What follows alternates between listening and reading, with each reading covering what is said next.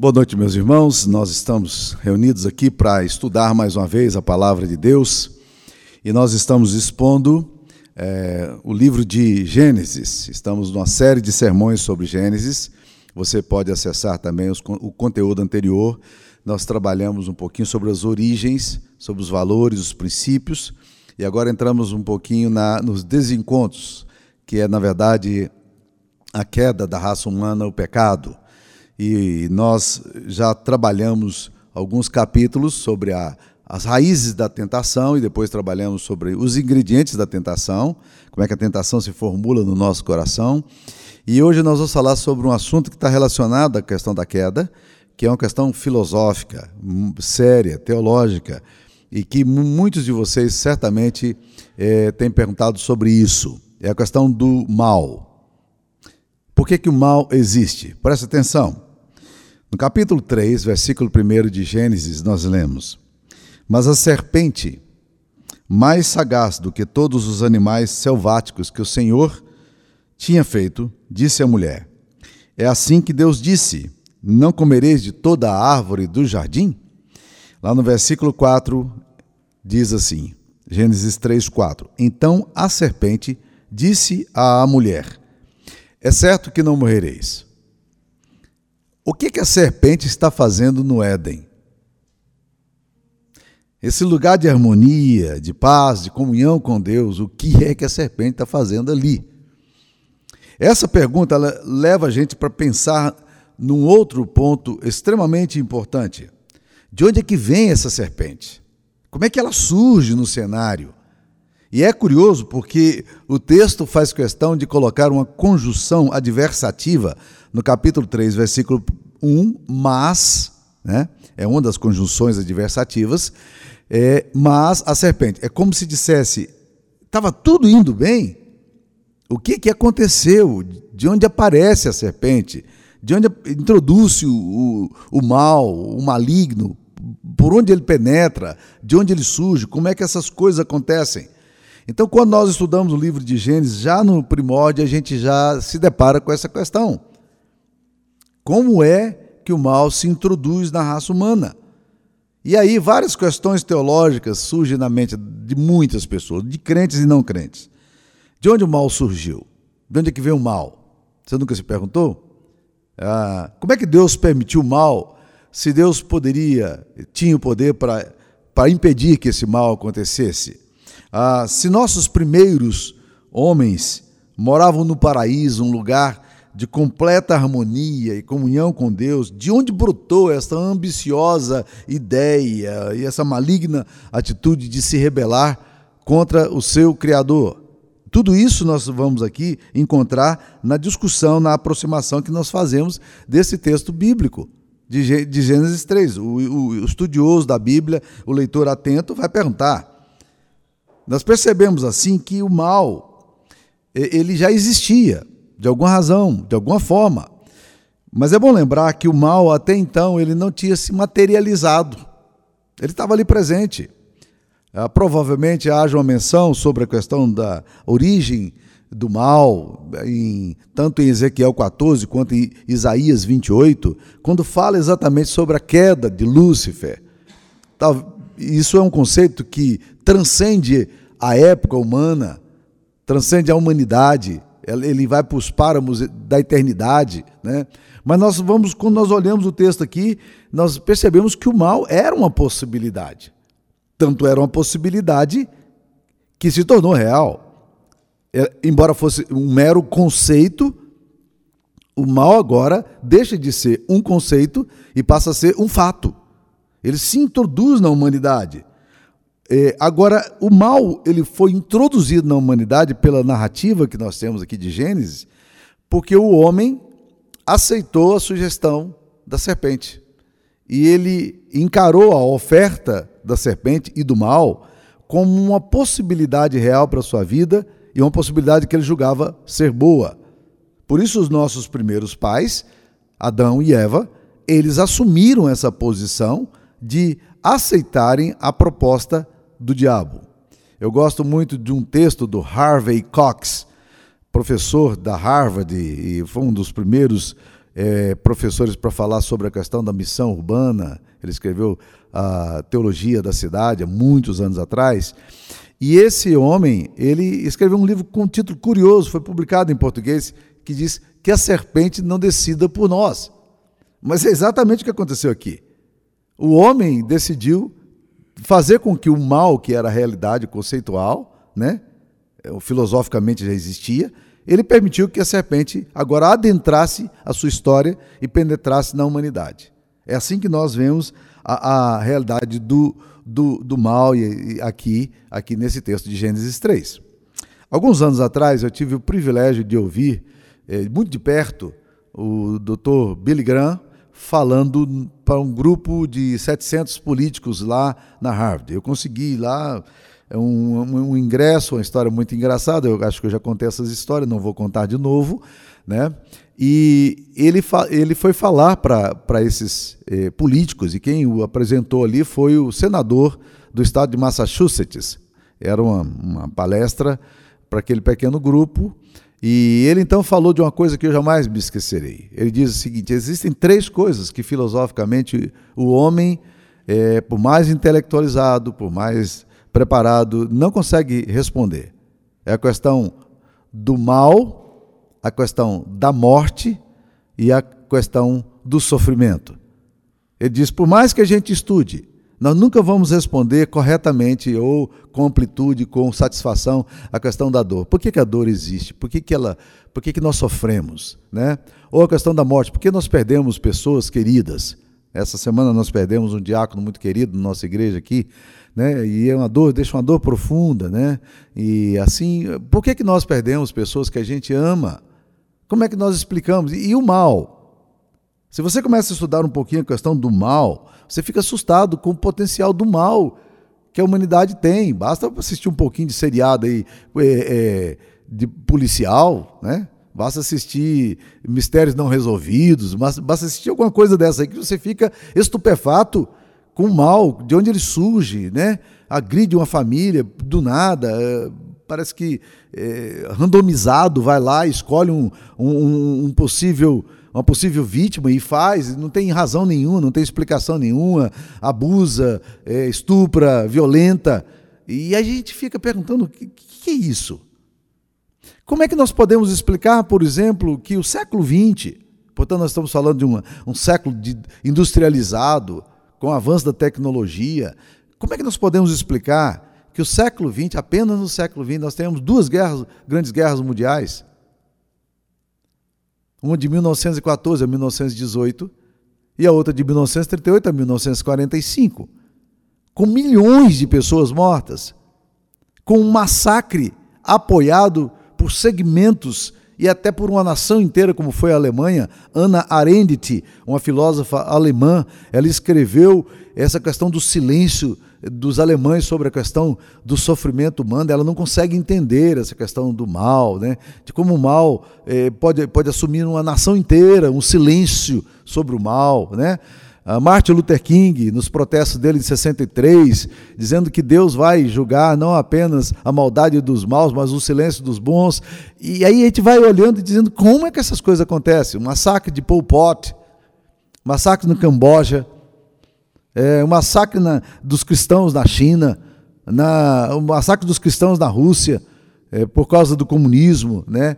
Ah, o livro vermelho de Mao Tse Tung. Como, como essas coisas podem penetrar de forma tão violenta? Mas isso é tudo tão genérico ainda, porque está tão longe da gente. Mas e quando o mal ele bate a porta da gente? Ele nos violenta, ele nos agride e nós não temos resposta nenhuma. E nós vamos para Deus e perguntamos, Deus, por quê? E nós não temos resposta. O mal continua sendo mal e dói. E aí, a pessoa que você ama e que morre de forma violenta, ela não é uma estatística. Ela tem nome, ela tem identidade, ela tem relações de afeto. Tem pai, tem mãe, tem vô, tem irmão, tem filho. E, e você tem que lidar com tudo isso aqui. Como é que, como é que se explica é, o, que o mal tem esse poder, essa capacidade de mudar a história da humanidade e a história pessoal, de famílias. Né? Então, nós temos que lidar com essa questão. O mal é um grande desafio hermenêutico, um grande desafio bíblico, um grande desafio teológico.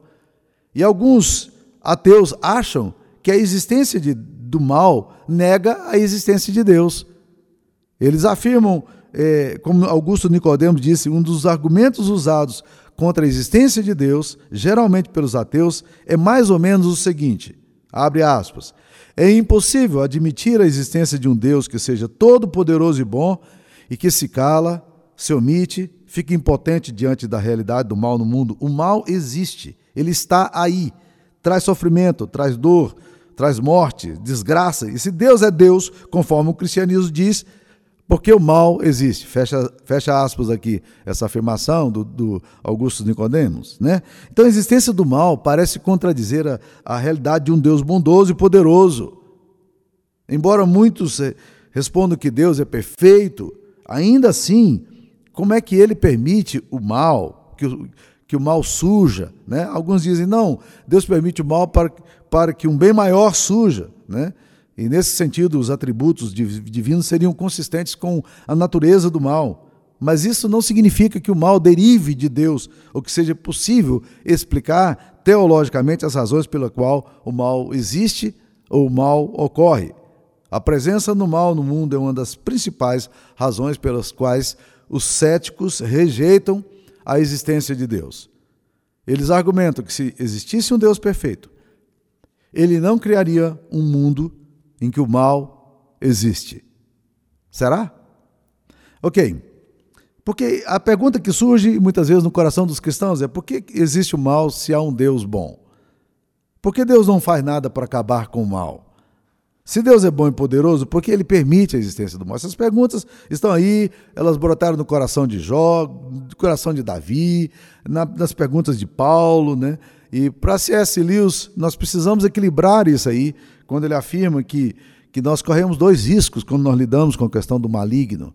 O primeiro é negar a existência do maligno, e o segundo é superestimar a existência do maligno. Tanto uma quanto outra, ele diz: Satanás é, se regozija quando a gente faz desse, desse tipo de coisa, nega ou superestima. Como é que surge o mal? Né? Apesar do mal ser uma realidade do nosso mundo, as Escrituras deixam claro que Deus não criou o mal, nem criou o mundo no estado em que ele se encontra. O mal veio como resultado da queda do homem. A Bíblia diz que Deus criou a raça humana para que o amasse, para a glória dele. E ao permitir que Adão e Eva pudessem fazer escolhas tão radicais e contrárias à sua vontade aqui, isso só atesta o fato de um Deus que é tão maravilhoso na sua abordagem que ele nunca quis se relacionar com pessoas que não tivessem a capacidade de fazer escolhas. Adão e Eva eram plenipotentes para o bem e plenipotentes para o mal. Nós não podemos dizer a mesma coisa hoje, porque nós é, é, conhecemos o mal e o pecado, mas não, não conseguimos evitar o mal e o pecado. Então isso atinge muito a gente. Adão, porém, ele estava lá no Éden e ele podia dizer não ao pecado. Ele poderia ter dito não ao mal. Entretanto, o que, que ele fez? A sugestão da serpente se tornou ambiciosa e muito interessante para ambos. E eles então aceitaram a, a proposta da serpente. Então a queda, o pecado, não inventou o mal. O mal já estava lá, mas o, a queda introduziu o mal, trouxe o mal para a realidade. E o mal adentra as relações humanas. De tal forma que a gente lê aqui em Gênesis 3 que o mal vai afetar o relacionamento nosso com Deus. O mal vai afetar o nosso relacionamento com a gente mesmo. Você vê um homem em fuga, se sentindo culpado, acusando aqui.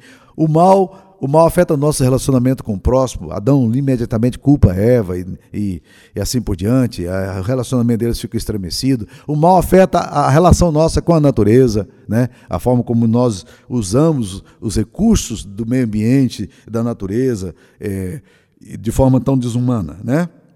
Surge também as guerras e as doenças. Logo em seguida você vai ver que o mal ele é tão violento que Caim e Abel, irmãos, irmãos, eles saem para ir para um culto. É, eles estavam foram adorar a Deus, né?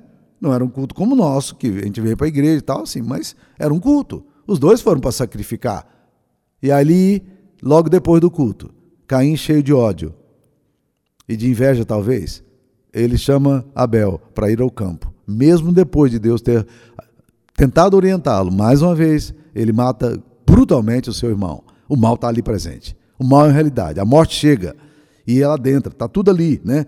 Então, o universo foi criado por Deus de uma forma harmônica. Um texto da Bíblia que, para mim, um texto que responde muito bem essa questão é Eclesiastes 7, 29, que diz o seguinte: é um texto que a gente deveria decorar. É, Deus fez o homem reto, mas ele se meteu em muitas astúcias. Deus fez o homem reto, mas o homem se meteu em muitas astúcias. Ele se envolveu com coisas que ele não deveria ter feito. Ele tomou decisões que ele não, não deveria ter tomado. E o mal dessa forma, meus queridos, ele penetra a nossa, o nosso universo, penetra a nossa vida por causa de muitas decisões erradas que nós, que nós fazemos. Jesus nunca considerou o mal como alguma coisa normal. O mal era uma realidade brutal que atingiu a ele também como filho de Deus aqui nessa, nessa, nessa realidade. Então a dor e o mal continuam sendo filosoficamente bem desafiadores para nós. Como nós podemos responder? Então, como é que nós podemos entender a questão do mal? Deixa eu tentar alinhar algumas, algumas, alguns pontos, alguns princípios bíblicos aqui para nós. Primeiro, nós precisamos entender que Deus não é autor, presta atenção, não é autor do mal, do mal moral. Ok? Presta atenção no que eu vou falar. O que significa isso? Se nós entendemos o mal como qualquer forma de sofrimento, nós podemos afirmar assim: que Deus é o autor do mal.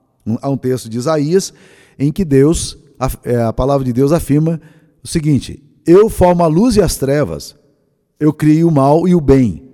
Quando ele está falando disso, ele está falando de uma invasão que viria dos assírios contra o povo de Deus, e Deus está dizendo: Eu suscito esses homens. Ele fala isso em Abacuque também: Eu suscito os caldeus. Então Deus pode, por propósitos didáticos, pedagógicos e seus propósitos eternos, permitir o mal, mas o mal que ele comete não é um mal moral. Porque aí nós teríamos que, que, que afirmar que Deus errou, como nós muitas vezes fazemos nas nossas decisões morais. Nosso Deus é um Deus santo. E mesmo quando o mal nos atinge brutalmente, e Deus permite que esse mal nos toque, nos tangencie, Ainda assim, esse Deus, ele é um Deus que não, não permite o mal moral. Para tentar responder essa questão aí de uma forma mais filosófica, Agostinho, que foi um dos pais da igreja, ele muito tempo atrás falou, e é interessante como essa afirmação do Agostinho tem tomado corpo, tem muitas pessoas têm assumido essa posição, porque ele respondeu a questão do mal negando que Deus fosse seu autor, apesar de defender que, embora tenha criado tudo que existe, Deus não criou o mal porque o mal não é algo, mas o mal é a falta ou a deficiência de algo. E ele dá um exemplo. Ele fala o seguinte: o mal que um cego sofre é a ausência da visão. Então, o mal não é algo, o mal é a ausência de algo. E por ser a ausência de algo, nós não podemos dizer, então, que o mal é alguma coisa substanciada. Bem, é, é um argumento complexo. O mal surge quando o homem livremente se afasta de Deus é, pelo desejo de se tornar igual a Deus. É isso que nós vemos aqui. E ele começa a andar segundo as suas paixões, e, a, e ele abusa da liberdade que Deus dá, e o mal, que é conceitual, ele se torna uma realidade na nossa vida. E nós temos que enfrentar isso aí. A segunda coisa que eu diria, segundo princípio, é que a verdade é que Deus é autor do mal, no sentido de que ele permite que coisas ruins aconteçam para o seu plano e propósito. Seja, Deus pode permitir, para o seu plano e propósito, que algo ruim nos aconteça. E aí você não vai conseguir explicar, é, encontrar a explicação para toda a questão do mal. E principalmente quando o mal é alguma coisa que bate à sua porta. Você não vai conseguir explicar isso aqui. Jó quis responder isso, perguntando a Deus várias vezes: por que Deus? Por quê? Por quê? E Deus não respondeu a Jó nenhuma dessas perguntas. Deus, pelo contrário, ele começou a inquirir Jó pedindo para que Jó olhasse para a sua soberania. Ele dizia: Quem? Quem? Enquanto Jó faz sete perguntas, por quê? Deus responde 38 vezes: Quem? Ou, ou pergunta: Quem? Para Jó. É uma forma de Deus dizer: a questão aqui não se resolve com, com a explicação sobre o mal. A questão aqui se resolve tentando entender que, além do mal, existe uma nova realidade que transcende a nossa compreensão e se encaixa dentro dos mistérios de Deus. Deuteronômio 28 fala que as coisas reveladas pertencem a nós e nossos filhos, mas as coisas ocultas pertencem a Deus. Então, Deus, no seu mistério, ele pode usar o mal, como usou no caso de José, do Egito, que cada vez que José sofria uma injustiça, uma violência, um abuso, cada vez mais, José se aproximava da, da bondade de Deus. E é tão forte isso para José que ele vai responder aos irmãos: vocês intentaram o mal, maldade humana, mas Deus transformou, Deus intentou o bem como vocês hoje veem. Né? Então nós precisamos entender que Deus, Deus não é o autor do mal moral, mas Deus permite para os seus propósitos que algumas coisas aconteçam. E nós não vamos ter explicação por que, que Deus permite e por que, que Deus usa a didática que ele usa. Essa pedagogia dele. A gente nem sempre vai saber aí, né? E nós precisamos estar bem atentos em relação a isso aí. Ah, outra coisa que nós precisamos dizer, meus queridos, é que toda atitude de Deus é marcada pela sua santidade. E isso tem a ver com o caráter de Deus. Um dos grandes problemas nossos, no, no, nosso relacionamento com Deus, é a suspeição que nós temos em relação a Deus. Se você não resolver a sua identidade central de filho amado de Deus, quando você enfrentar a provação, a luta, você não vai conseguir responder isso no seu coração. Porque a orfandade, o senso de que nós não nós somos abandonados por Deus, ela arrebenta com a gente. E a orfandade sempre leva você para duas dimensões. Primeiro, a orfandade faz você se, se tornar uma vítima. Você começa a se sentir vitimizado. E aí você acusa Deus. Você briga com Deus por causa, porque você se sente uma vítima. Como é que Deus ousa fazer algo assim comigo? A segunda coisa que, que a pessoa com senso de orfandade faz, ela, ela começa, ela, ela se torna um ditador. Então ela vai, ela vai para Deus e ela acha que Deus tem que fazer e as pessoas têm que fazer como ela quer. Então, na verdade, nós precisamos entender quem é o Deus das Escrituras Sagradas. Einstein fez uma afirmação certa vez, e ele não era exatamente um cristão, mas ele disse uma coisa interessante, ele disse, quando ele analisou a ciência, quando ele analisou a harmonia do universo, ele disse o seguinte: Deus não joga dados. É, você já jogou dado, né? Você brinca ali, vai sair seis, vai sair um, vai sair. O que, que vai sair? Né? Não, não. Deus não brinca com nossas dores. Deus não brinca com o nosso sentimento. Quando Deus faz alguma coisa para você, ou permite que algo aconteça a você, Deus não está brincando com a sua dor. Ele não está nada eh, satisfeito com a sua dor em si. Mas assim como nós olhando para a cruz, quando nós olhamos para o Evangelho, nós vamos percebendo que Deus tem propósitos, mesmo no meio da dor. Né? E nós precisamos entender que nós vivemos num mundo caído. Muita dor que nós temos, ela é gerada por pessoas, por outras pessoas. Muita dor que nós sentimos, ela é gerada por, pela natureza, que também já foi agredida pelo homem, calamidades, tragédias, é, tsunamis, muita coisa que acontece. Aí tem a ver exatamente com a forma como o homem trata a natureza. Mas muita coisa que acontece, muito mal que nos sobrevém, eles nos sobrevêm por causa de nós mesmos, por causa das nossas escolhas morais, o que nós estamos fazendo hoje, as decisões que estamos tomando, o rumo que a gente está dando à nossa vida. Porque aquilo que o homem semeia, isso também ele ceifará. Então, muito do mal que nós estamos colhendo hoje tem a ver com atitudes lá do passado. São sementes que você plantou. E você precisa reconhecer isso aí.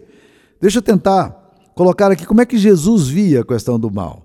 Ah, é, pelo menos três ou quatro princípios a gente pode encontrar na visão de Jesus em relação ao mal. Um deles é que Jesus rejeitou a relação de causa e efeito do mal. Tipo assim, é muito comum a gente fazer isso. Nós, quando enfrentamos um problema, a gente quer encontrar o, o culpado. Então, a gente faz como os amigos de Jó. Você está sofrendo porque você fez algo errado. Não, não. Ignore isso. Esse não é um conceito bíblico. Embora, embora o pecado possa causar males a você, nem todo mal que vem a você é resultado de uma escolha moral que você faz. Mas muito, muito do mal que sofremos, ele faz parte do mundo caído no qual nós moramos, nós habitamos. Esse mal nos atinge. Então Jesus, ele rejeitou isso, tanto na, no cego, de nascença, quando ele diz, nem, nem ele pecou, nem seus pais para que nascesse cego, quanto naquele episódio de Lucas 13, quando ele fala é, sobre o sangue dos galileus, eu não vou gastar tempo aqui, porque eu já falei sobre esse assunto antes, é, e ele fala, olha, nem eles, é, é eles não são mais pecadores do que vocês porque eles sofreram isso, porque eles morreram de forma abrupta e violenta. Não. Mas se vocês não se converterem, disse Jesus, todos vocês de igual modo perecerão. Então, é muito interessante a gente entender que Jesus rejeita essa relação de causa e efeito. O mal está acontecendo porque você fez algo errado. Alguma culpa você deve ter. E isso é tão pesado, meus queridos, porque muitas vezes uma pessoa, quando ela está sofrendo mal, ela já, já, o mal já é muito dolorido para ela. Mas o mal associado a uma culpa, a uma condenação, ela se torna, torna, se tornam dois tipos de males. Dois tipos de acusação terríveis. Então, não entra nessa relação, porque Jesus nunca entrou, ele não permitiu que seus discípulos entrassem. Segunda coisa, Jesus falou de forma misericórdia, lidou de forma misericordiosa com o mal. Isso me chama muita atenção. Jesus não viu o mal? Não, ele viu demais. A Bíblia diz: vendo ele as multidões, compadeceu-se delas, porque estavam aflitas e exaustas como ovelhas que não têm pastor. Mateus 9, 36. Jesus chora quando vê a viúva de Naim com seu filho morto. Ele teve profunda compaixão de Maria e Marta e chorou diante do luto. Jesus, é clara a tristeza de Jesus quando o homem traz o seu filho endemoninhado para ser repreendido por ele, a dor de Jesus por aquilo ali. É, é visível a dor dele quando, quando ele lida com o sofrimento. Então, eu acho, meus queridos irmãos, que o mal se opõe ao projeto de de Deus para a sua criação. O mal é oposto a Deus. Por isso nós vemos Jesus curando, libertando, trazendo graça, alívio, redenção. E nós precisamos agir com o mal da mesma forma. Quando nós enfrentamos, lidamos com pessoas que sofrem, nós precisamos ter misericórdia. Nos aproximarmos dela com respeito à sua dor. Há muito sofrimento no, na, na humanidade. Nós, como igreja de Cristo, somos chamados a cuidar das pessoas feridas, Há muita gente machucada pelo caminho e o ministério de misericórdia da igreja precisa estar aí. Nós precisamos ter compaixão com as pessoas que sofrem, e são muitas pessoas que sofrem, que dão respostas que você não sabe por quê. Terceira coisa que eu vejo em Jesus é que Jesus nunca tentou filosofar sobre o mal. Você já viu Jesus pegar e dizer assim: vem cá, tem uma questão teológica aqui, espiritual, muito séria, que eu preciso explicar para você. Eu vou fazer um discurso aqui sobre o mal. Nenhum momento da Bíblia você vai ver isso aí. Porque o mal não se enfrenta com filosofia. Mas o mal é, é uma, é uma, é, é, se enfrenta com resposta àquele que sofre, com adoração diante, diante de Deus, quando você lida com o mistério e a dor. Por isso você não vai encontrar no ministério de Jesus, Jesus se perdendo em divagações sobre o mal nem dessas reflexões que ele faz sobre, sobre o maligno. Você não verá Jesus envolvido nessas coisas, mas você o verá aproximando-se da dor e lidando com a dor. Jesus, estendendo a mão, tocou o leproso e disse: Fica limpo. E imediatamente ele ficou limpo da sua lepra. Marcos, Mateus capítulo 8, versículo 3. Os intocáveis leprosos recebem ali a cura desejada recebe simpatia de Cristo, recebe o toque. Gente abandonada. Assim ele faz também com cego em Betsaida. Então, novamente, lhe, lhe pôs as mãos nos olhos. Essa questão, Jesus, ele, ele enfrenta essa dor, não filosofando sobre ela. Quarta coisa que eu queria dizer é que Jesus demonstrou na sua vida que o mal pode ser transformado em, em redenção. É, sua, a dor profunda de Jesus, o sofrimento de Jesus desembocou na nossa salvação. E há uma coisa que me fascina quando eu estudo, quando eu, eu olho para a Santa Ceia, é que Jesus ele, ele faz uma coisa linda, mas ao mesmo tempo uma coisa desafiadora. Porque a Bíblia diz que ele pega o pão e o cálice. Pão era comida judaica, o judeu comia aqui todos os dias, era arroz e feijão nosso. E os, e os discípulos estão participando da ceia com ele, e ele agora dá um significado ao pão muito maior do que o pão em si. Ele, ele, ele agrega ao pão uma coisa simbólica. Porque ele pega, a Bíblia diz que ele pega o pão e ele dá graças, dizendo: Isto é o meu corpo que é partido por vós. Como assim? Como é que Jesus se atreve a pegar o pão que representa a sua mutilação? Como é que ele se permite enfrentar a dor com gratidão? Porque ele pega o pão, tendo dado graças, dividiu aos seus discípulos, dizendo: Tomai e comei, isto é o meu corpo que é dado por vós. Quando ele pega o cálice, ele também diz: Esse cálice é a nova aliança do meu sangue, derramado em favor de vós para a remissão dos vossos pecados. Bebei dele todos e dá graças a Deus. O que, que Jesus está falando? O mal, como é que ele consegue fazer isso? É porque Jesus não vê o mal como um fim em si mesmo. Ele vê o mal como uma dimensão redentiva. Isaías 53, 11 diz que ele verá o fruto do penoso trabalho de sua alma e ficará satisfeito. O meu servo, o justo, com o seu sofrimento, justificará a muitos. Olha que coisa, que dimensão que Jesus dá, como ele transcende a mera dor ali, como ele vai além. Isso deve nos ensinar. Isso deve nos ensinar. O mal ainda é um mistério mas mais encantador é quando nós conseguimos olhar para o mal e responder o mal com a compreensão do amor de Deus na nossa história e do amor de Deus no mal que enfrentamos para trazer cura, redenção, livramento e graça. Como é que isso acontece? Ah, eu simplesmente não sei. Mas eu sei que é. É assim que é. Foi assim que Jesus fez. Que Deus abençoe a sua vida. Ó oh, Pai, ensina-nos a enfrentar o mistério da dor com humildade, com a compreensão de quem Tu és, com misericórdia com os que sofrem. Tem compaixão de nós e livra-nos do mal. Se permitires que o mal nos venha, que nós sejamos capazes de olhá-lo com a ótica de Cristo, em nome do qual nós oramos ao Senhor. Amém. Deus abençoe.